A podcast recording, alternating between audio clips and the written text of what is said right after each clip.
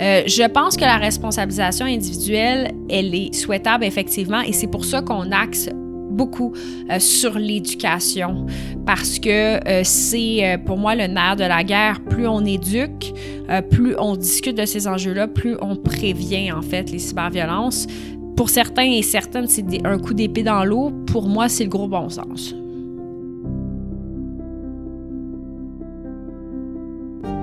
Chaque année, la Fondation de l'Université Laval met en lumière des diplômés qui se démarquent par leur contribution exceptionnelle à leur profession et à l'université.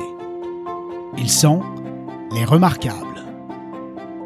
À travers une série d'entretiens, découvrez des diplômés de l'Université Laval aux parcours inspirants. Ces capsules sont une présentation de La Personnel, assureur de groupes auto, habitation et entreprise.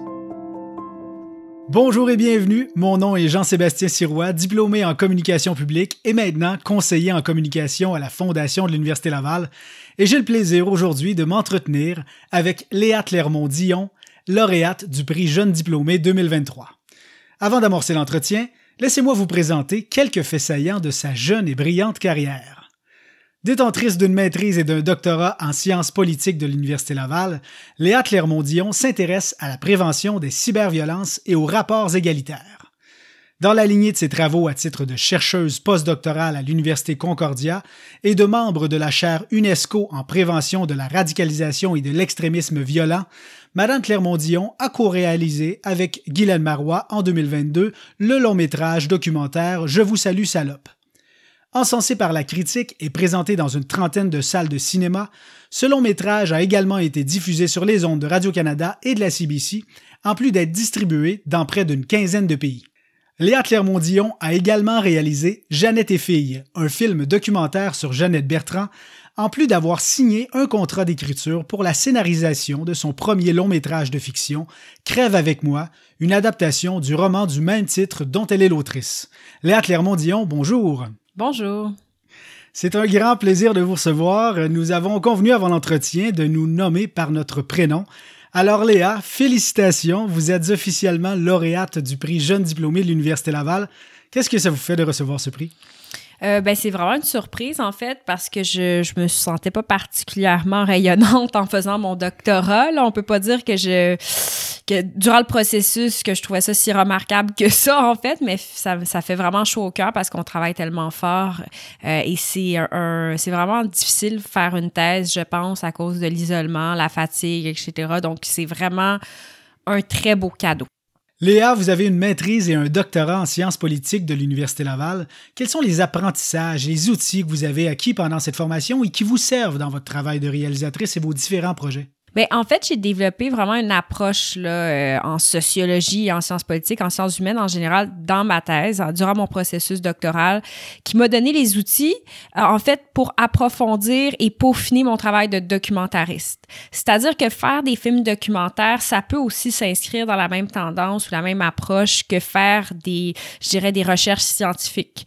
Euh, évidemment, c'est pas le même résultat, ça prend pas la même forme, euh, mais il y a une rigueur qu'on s'est imposé, Guylaine Marois, ma co-réalisatrice et moi-même en faisant Je vous salue salope. Par exemple, pour arriver à un film de 90 minutes avec quatre protagonistes principales, on a interviewé plus d'une centaine de personnes.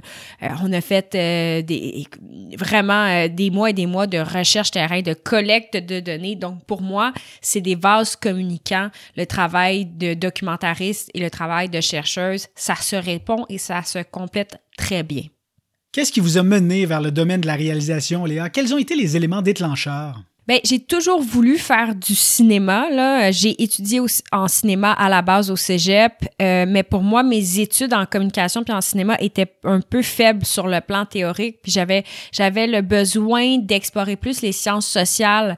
Euh, C'était vraiment quelque chose qui me nourrissait beaucoup, mais je savais que je ferais du cinéma. J'ai toujours voulu faire du documentaire. Je veux dire, depuis que j'ai l'âge de 14-15 ans, euh, je le savais que je voulais faire ça. Euh, depuis que j'ai vu aussi les films euh, de Pierre De Gilles Groux, euh, de Anne-Claire Poirier. On a vraiment une grande tradition du documentaire au Québec. Et je passais beaucoup de temps quand j'étais euh, ado euh, à l'ONF. Il y avait des, des vraiment des lieux pour visionner à la cinémathèque des films. Alors quand j'ai vu ces films-là, je, je, me suis rendu compte que c'était un médium qui m'interpellait énormément. Mais en parallèle, je m'étais dit que ça serait possible d'envisager puis d'entamer une une carrière entre guillemets de chercheuse euh, mais mais c'était vraiment euh, c'est mes deux euh, mes deux grands amours je pense là qui qui cohabitent mais l'élément déclencheur c'est vraiment la découverte de Gilles Groux Léa, dans le cadre de vos études doctorales, vous avez analysé les discours antiféministes en ligne.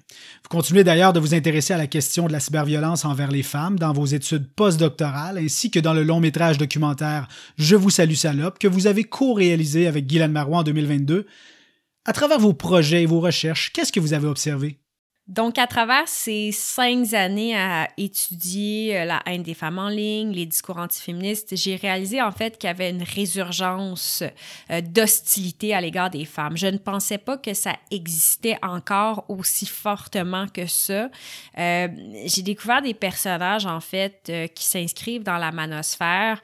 La manosphère, c'est vraiment une constellation de groupes antiféministes en ligne qui, qui s'expriment et qui partagent des stratégies de, je dirais, de, mobilisation. Et euh, j'ai découvert des personnages comme par exemple Rouge V qui prône la légalisation du viol dans les lieux privés.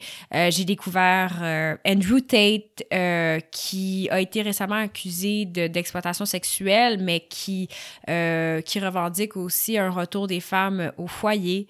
Donc à travers la grande constellation de discours antiféministes là, euh, qui, qui sont vraiment des discours qui s'inscrivent contre la parole des féministes en général, c'est ça la, définition, ben, j'ai réalisé qu'il y avait une recrudescence puis qu'il y avait vraiment de plus en plus d'adeptes à cette perspective-là et qu'elle se radicalise de plus en plus.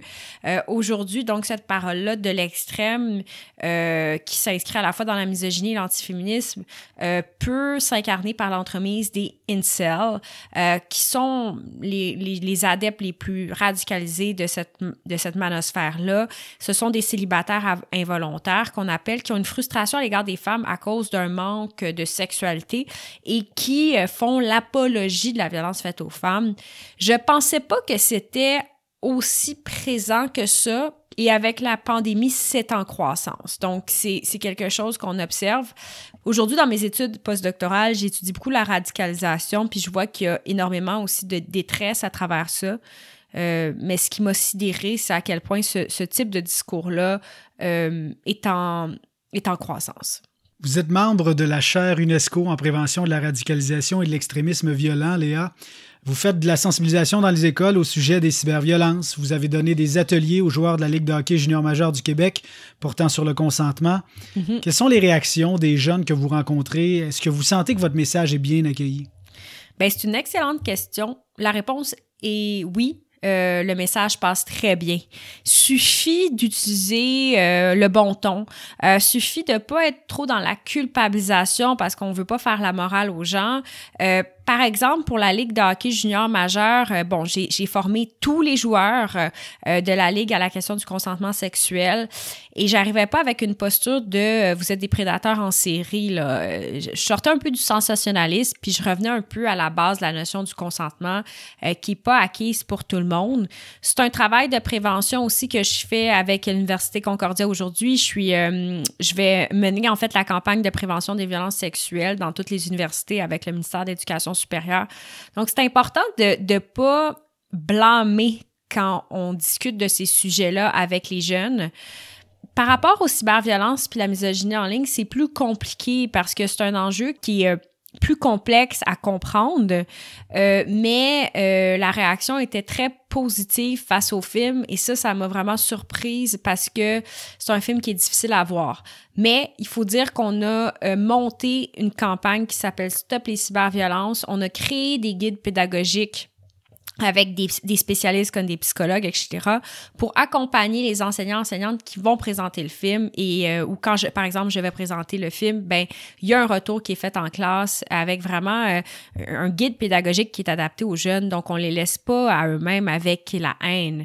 Mais moi je suis vraiment de l'école qu'il faut montrer les choses telles qu'elles sont, il faut aborder de plein fouet la question des violences, puis il faut la déconstruire avec les jeunes parce que sinon ben ils, ils vont ils vont se, se faire leur propre perspective et des fois, c'est pas toujours heureux comme résultat finalement. Mais moi, c'est vraiment de dire, ben, je pense qu'on peut faire mieux tous ensemble. On doit faire mieux. La société est en train de changer. Examinons les choses ensemble. Puis ça, c'est vraiment euh, formidable, en fait, de pouvoir interagir avec les jeunes sur ces questions-là. Sais, quand on fait une thèse de doctorat, on est vraiment seul avec nous-mêmes. Puis moi, j'ai eu des moments très difficiles en faisant la thèse parce que j'étudiais des discours haineux. Euh, donc, ça me fait tellement plaisir de pouvoir interagir, dialoguer, discuter. Euh, j'ai quand même été financée par euh, les bourses Vanier. Je suis redevable à la société canadienne. C'est important pour moi, ça, de, de, le faire et de pas non plus juste publier dans les revues scientifiques sans euh, penser finalement aux impacts dans la société. Nous venons de parler brièvement de votre tournée dans les écoles. Cette tournée s'inscrit dans le cadre de la campagne Stop les cyberviolences. Ouais. En plus d'ouvrir le dialogue avec les jeunes, vous présentez votre documentaire Je vous salue salope dans les écoles. Sur le site Internet, la campagne, vous invitez les gens à signer une pétition, ce Mhm. que j'ai fait, pour demander à nos gouvernements d'agir concrètement contre les cyberviolences faites aux femmes. Où en êtes-vous dans ce dossier, Léa? Est-ce que le gouvernement se dit prêt à ouvrir le dialogue? Ben, c'est une bonne question parce que la, la pétition Agir, ben, en fait, c'est pas Agir maintenant, mais c'est dans la rubrique Agir maintenant sur le site Stop les cyberviolences si les gens veulent signer encore. On est rendu à 30 000 signataires. Ce qu'elle demande, c'est deux, deux objectifs clairs. Le premier, euh, on demande au gouvernement du Québec d'adopter une formation obligatoire euh, des policières et des policiers sur les questions des cyberviolences parce qu'on s'est rendu compte que c'est pas toujours de la mauvaise foi, mais que les policiers, quand ils reçoivent les plaintes euh, des personnes, euh, ben, ils savent pas toujours comment s'y prendre. Alors, des fois, ils sont même pas capables de détecter qu'il y a menace de mort ou qu'il y a harcèlement, alors que c'est un crime. Donc, il faut aider les policiers à mieux saisir euh, c'est quoi ces dossiers-là et les inciter davantage à mieux accompagner les victimes. Ça, c'est le premier élément de la, la pétition. Le deuxième élément de la pétition, c'est de demander au gouvernement du Canada euh, de euh, d'adopter une législation pour encadrer euh, les discours haineux en ligne avec plus de mordants. Donc, on s'inspire du modèle allemand qui, finalement, le gouvernement allemand donne une amende de 50 millions d'euros au Facebook GAFAM de ce monde quand il laisse des discours haineux. On demande au, gouvernement du Canada de faire la même chose. On est en pourparler. Donc, déjà avec euh, le gouvernement du Québec parce qu'on a déposé la pétition à l'Assemblée nationale. Et il faut dire, franchement, qu'il y a une belle écoute de la part du gouvernement. Ils ont bien reçu la pétition et nous avons eu une rencontre avec le, ministre de la Sécurité publique, François Bonnardel, et euh, il y aura suite probablement. On n'a pas encore fait d'annonce, mais il va y avoir suite à notre demande parce que c'est quelque chose de faisable. Euh, par rapport au gouvernement du Canada, on a déposé la pétition à la Chambre des communes. On verra un peu ce que ça va donner. Euh, je sais que le ministère du patrimoine euh, est en train de travailler sur une législation qui va dans le même sens que notre pétition, mais c'est important quand même de mettre les points sur les i parce qu'il y a plusieurs groupes euh, canadiens qui ne veulent pas d'une telle loi, qui sont vraiment pour une liberté d'expression envers et contre tous, je dirais, sans, sans se soucier euh, en fait des droits qui peuvent être brimés à travers tout ça. Donc on verra ce que ça va donner. Ça c'est un plus long dossier à, suivre, mais euh, comme disait Michel Chartrand, euh, si on s'occupe pas de la politique, la politique va s'occuper de nous. Donc, pour moi, d'agir politiquement, c'est pas du tout en contradiction avec le travail de recherche à l'université ou le travail de documentarisme. C'est tout à fait naturel et je pense nécessaire d'agir comme ça. Donc, on parle vraiment d'une réglementation qui euh, responsabiliserait les, gestionnaires de plateformes et les, les, propriétaires des plateformes et non les individus eux-mêmes. Bon, vous avez parlé de la formation euh, auprès des corps policiers, peut-être pour, gérer le, cas par cas, mais, est-ce qu'on ne devrait pas aller vers là également, une responsabilisation individuelle et mettre un cadre légal peut-être aux actions qu'on peut poser en ligne? Euh, ben, en fait, c'est quand même le cas en ce moment. Là. Déjà, il y a quand même le, le, droit criminel qui nous protège de certains de certains actes qui sont commis. Euh, par exemple, tout ce qui est harcèlement criminel, menaces, etc. C'est encadré par le droit euh, criminel. Euh, D'autre part, il y a quand même le droit civil qui s'applique également sur ces questions-là. Ça dépend de quelle nature, de quelle cyberviolence on parle. Mais euh, en ce qui a trait à la diffamation, par exemple, on peut poursuivre à la fois au criminel ou au civil. Ça, c'est possible. Euh, je pense que la responsabilisation individuelle, elle est souhaitable, effectivement. Et c'est pour ça qu'on axe beaucoup euh, sur l'éducation parce que euh, c'est euh, pour moi le nerf de la guerre. Plus on éduque, plus on discute de ces enjeux-là, plus on prévient en fait les cyberviolences. Pour certains et certaines, c'est un coup d'épée dans l'eau. Pour moi, c'est le gros bon sens. Vous avez également réalisé en 2022 le documentaire Jeannette et filles qui porte sur Jeannette Bertrand.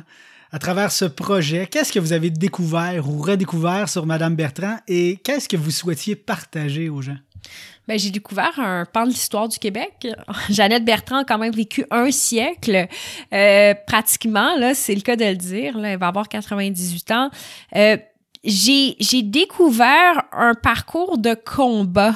Euh, alors qu'on a toujours montré Jeannette Bertrand comme étant quelqu'un de très douce, euh, inoffensive, alors que, que ce qu'elle faisait dans les années 50 et 60, c'était, c'était remarquable. Même qu'il y a des thèses de doctorat qui ont été faites sur euh, ce qu'elle a, sur ses actions. Je vais donner un petit exemple. Le courrier du cœur de Jeannette Bertrand, qui, qui a eu lieu, en fait, pendant 17 ans dans le petit journal, Jeannette Bertrand euh, a eu plus de, a publié plus de 3000 textes où euh, finalement les lecteurs et lectrices euh, lui la questionnaient. Mais sur leur vie intime. Mais ce courrier du cœur-là est devenu une révolution sexuelle. Jeannette Bertrand parlait de tous les tabous d'homosexualité, euh, d'adultère. Elle incitait les femmes qui étaient mal à l'aise avec leur mari de divorcer. On était même des fois avant la loi sur le divorce. Donc, ce qu'elle faisait, ce qu'elle écrivait avait un énorme poids à ce point tel que le clergé euh, la voyait, la considérait vraiment comme une menace. Elle recevait énormément de critiques. On la traitait de cochonne. Elle se faisait slut shamer. Alors, Jeannette a persisté et signé, puis ça, je trouve ça quand même formidable. Et, elle est entrée dans la modernité du Québec, justement, en étant, euh, je dirais, une porte-étendard de la révolution sexuelle, et elle a continué euh, vraiment. Moi, c'est le c'est l'ensemble des actions qu'elle a faites tout au long de sa vie.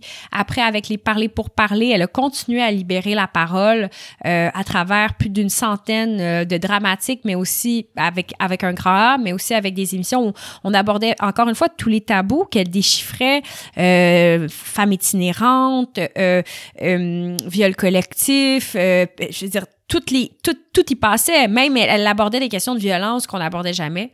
Donc, moi, c'est vraiment le, le parcours d'une battante ça, ça m'a, euh, ça m'a beaucoup inspiré et c'est ce que j'ai le plus appris en fait, c'est de voir à quel point, avec du recul, on peut considérer que Jeannette Bertrand est un monument. un monument vivant. Léa, vous avez signé un contrat d'écriture pour la scénarisation de votre premier long métrage de fiction qui s'intitule Crève avec moi, mhm. une adaptation du roman du même titre dont vous êtes l'autrice. Le film sera produit par Item 7, qui est la compagnie de production derrière les films Crazy, Café de Flore et Maria Chapdelaine notamment. D'abord, félicitations. Merci. Où est-ce que vous en êtes dans ce projet et comment se déroule votre première expérience dans l'univers de la fiction? Euh, ben c'est c'est bien le fun en fait. J'écris ce film là avec euh, mon conjoint Gianluca Della Montagna, donc on va co on co-scénarise et on co-réalise le projet. Euh, on est très inspiré. Moi c'est un roman que j'ai écrit. Euh, c'était un premier saut dans la fiction que j'ai fait donc il y a quelques années en 2019. Mais c'est drôle, je me permettais pas ça, la fiction, parce que je trouvais ça inutile. Mais là, à un moment donné, j'ai réalisé en fait que la fiction, c'était quand même euh, une œuvre d'art importante, puis qu'on pouvait avoir un grand impact. Donc là, j'ai fait ce projet. Puis c'est Gianluca, mon conjoint, qui m'a vraiment incité à faire le film. Puis les gens qui l'ont lu euh, voyaient vraiment quelque chose de cinématographique. Euh, donc, on est à l'étape de ce qu'on va dire dans le jargon du scène à scène. Alors, quand on fait un film, euh, la première étape, c'est vraiment de structurer l'œuvre. Euh, et donc, on prend chacune des scènes et là, on décrit chaque scène dans un espèce de document. Donc, on est dans le fignolage du scène à scène et après, ça va être l'écriture scénaristique avec les dialogues. Donc, on est à cette étape-là du projet. C'est extrêmement emballant. J'écoute énormément de films ces temps-ci. Je trouve ça vraiment chouette je euh, je sais pas, je, me sens euh, honorée. Euh, je trouve ça vraiment génial, en fait. Est-ce que vous avez déjà une idée de la distribution? Je pense qu'on est encore tôt dans le processus. Ah, euh, on est comédiens qui incarneront. Ah ouais. non, non, non, on est trop non. tôt. Puis là, je suis encore euh, dans le projet Je vous salue salope qui est justement distribué. Là, parlant de- ben, là, c'est plus la. Je suis beaucoup encore dans le, dans le film Je vous salue salope. Puis là, on vient d'annoncer que le film serait présenté, il a été vendu dans 15 pays. Euh, Donc, euh, éventuellement, on va se rendre aux États-Unis, en France. Le film va être présenté euh, la semaine prochaine à Hong Kong. Euh, il va être présenté au Kosovo, en Tchétchénie, au Burkina Faso, en Turquie. Euh, donc, ça arrête pas. Alors là, il va falloir que que je, je prenne une petite pause. Après, je vous salue salope pour justement bien entamer Crève avec moi. Euh, et j'ai d'autres films en, en- en préparation, un film sur l'avortement, documentaire aussi. Plus des projets d'écriture. Donc, euh, c'est ça, je suis bien occupée. Vraiment. Puis, est-ce que vous êtes surprise? De la portée de Je vous salue salope? Oui, je suis très surprise. Je pensais pas que les gens voudraient voir un film aussi sombre. Je comprends pas ce qui se passe, mais en même temps, on a toujours, euh, on a travaillé fort. Mais je tiens à quand même souligner le travail de mon producteur, distributeur Eric Ruel et Guylaine Marois qui est aussi productrice, mais toute l'équipe de la Ruel Film investi énormément de temps dans la distribution, dans le rayonnement. C'est aussi ça qui fait la différence. On pourrait avoir un très bon film puis personne en parle. Euh, ça prend une équipe dévouée puis euh, c'est vraiment vraiment un travail d'équipe et euh, Éric Ruel euh, mène ça avec euh, avec une grande assiduité. Donc euh, on a toujours vu grand, mais pas à ce point-là. Là. J'avoue que je suis un peu euh, subjuguée par un tel succès. Léa, c'est ce qui conclut notre entretien. J'invite tous les gens qui se sentent interpellés par les cyberviolences à regarder votre documentaire et à signer la pétition au stoplescyberviolences.ca. Bravo pour la battante que vous êtes et la parole que vous prenez pour faire évoluer les valeurs de notre société. Léa, après avoir connu la tempête, vous avez maintenant le vent dans les voiles. Merci beaucoup de votre temps aujourd'hui. Ben merci, merci beaucoup, j'apprécie. Cet entretien avec Léa Clermont-Dion, lauréate du prix Jeune Diplômé, a été réalisé le 28 février 2023 dans le cadre de la reconnaissance Les Remarquables de l'Université Laval.